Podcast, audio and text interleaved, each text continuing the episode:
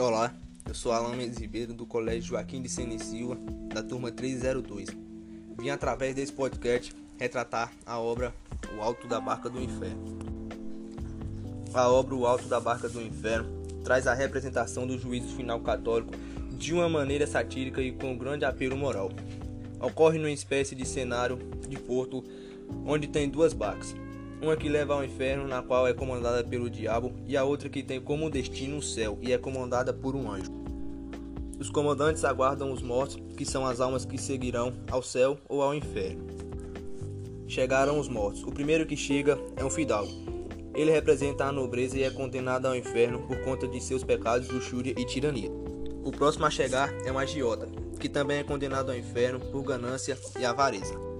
O terceiro que chega é o pavo, tolo e ingênuo. O diabo até tenta convencê-lo a entrar na barca do inferno. Mas ao saber do destino dela, ele vai falar com o anjo, que fica agraciado com sua humildade e permite ele entrar na barca do céu. Logo após chega um sapateiro, que acaba sendo condenado ao inferno por ter enganado o povo durante todo o tempo que passou na terra. O quinto a chegar é um frade, juntamente com sua amante, e esse também foi condenado pelo seu falso moralismo religioso.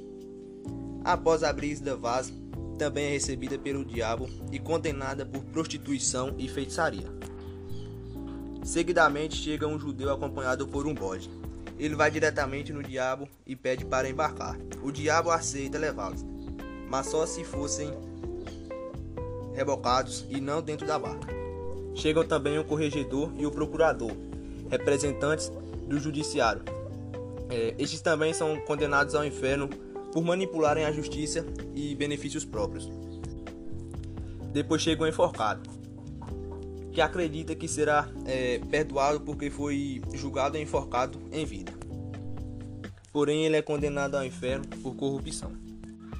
E por fim chegam os quatro cavaleiros, que morreram lutando, defendendo o cristianismo.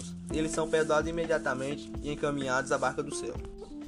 Pode-se perceber que o mundo nessa obra é, ironizado pelo autor, é maniqueísta, o bem e o mal, o bom e o ruim, que são metade de um mundo moral simplificado.